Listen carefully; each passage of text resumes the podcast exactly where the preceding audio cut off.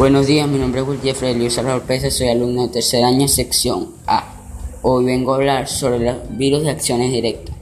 Son aquellos que no se quedan residentes en la memoria y se replican en el momento de ser ejecutado el fichero infectado. Por lo tanto, su objetivo prioritario es reproducirse y actuar en el mismo momento de ser ejecutados.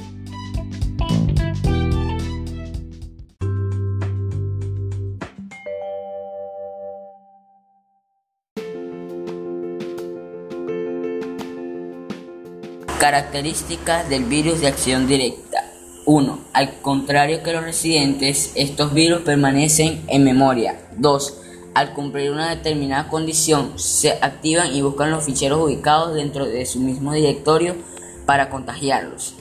3. Su objetivo prioritario es reproducirse y actuar en el mismo momento de ser ejecutado. 4. Los virus de acción directa presentan la ventaja de que los ficheros afectados por ellos pueden ser desinfectados y restaurados completamente.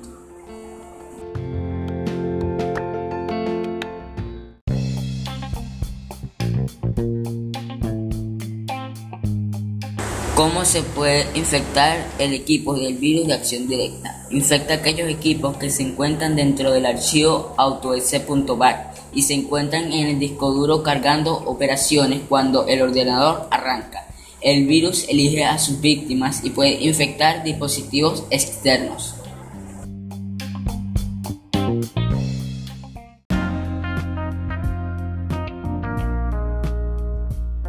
¿Cómo solucionar el virus de acción directa? Para acabar completamente con la amenaza, podemos utilizar una aplicación como USB Fix aunque está pensada para desinfectar discos externos por USB, podemos ejecutarla igualmente en el disco duro interno para eliminar completamente la amenaza del ordenador.